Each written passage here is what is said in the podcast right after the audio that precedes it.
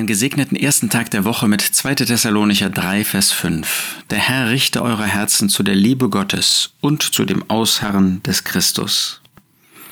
Der Apostel Paulus hatte sein Vertrauen gegenüber den Thessalonichern ausgedrückt. Er war sich bewusst, dass ähm, das, was er ihnen gebieten würde und was er gebot, dass sie das auch tun würden. Und dann richtet er den Blick weg von sich, weg von den Ermahnungen auf den Herrn Jesus. Warum sind wir bereit, dem Herrn äh, gehorsam zu sein? Warum sind wir bereit, das Wort Gottes zu erfüllen? Weil die Liebe Gottes und die Person des Herrn Jesus hier in ihrem Ausharren unsere Herzen erwärmt. Das ist doch so, oder?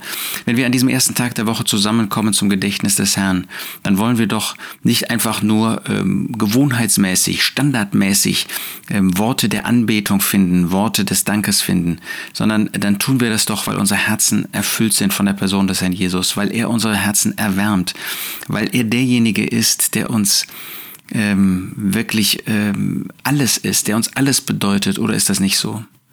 Der Herr richte eure Herzen zu der Liebe Gottes. Der Ausgangspunkt von allem ist die Liebe Gottes. Die Liebe Gottes, das ist die Liebe des Vaters, des Sohnes und des Heiligen Geistes.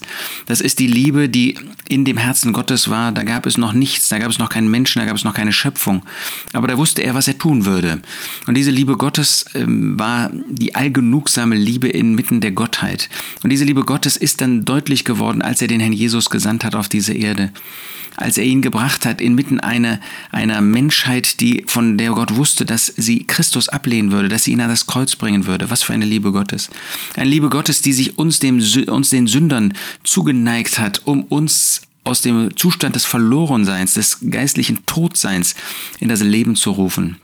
Ist das nicht wert, auf die Liebe Gottes zu sehen, sich erwärmen zu lassen davon? Und die Liebe Gottes führt uns immer zu Christus.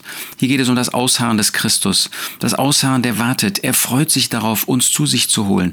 Er wartet auch darauf, hier auf dieser Erde zu regieren und als Herrscher dann ähm, alles in die Hände äh, zu bekommen. Auf Christus wollen wir sehen. Und wenn er unsere Herzen erwärmt, wenn wir ihn sehen, wie er jetzt in der Herrlichkeit ist, wenn wir ihn sehen, wie er auf dieser Erde gelebt hat in Hingabe für Gott, dann kann doch nur die Antwort sein, dass wir ihn anbeten in Geist und Wahrheit, den Vater und auch den Herrn Jesus, auch ihm die Anbetung unserer Herzen bringen. Das wollen wir heute tun. Du nicht? Willst du nicht auch kommen und dahin gehen, wo die Gläubigen im Namen des Herrn zusammenkommen, um zum Gedächtnis des Herrn ihn zu loben?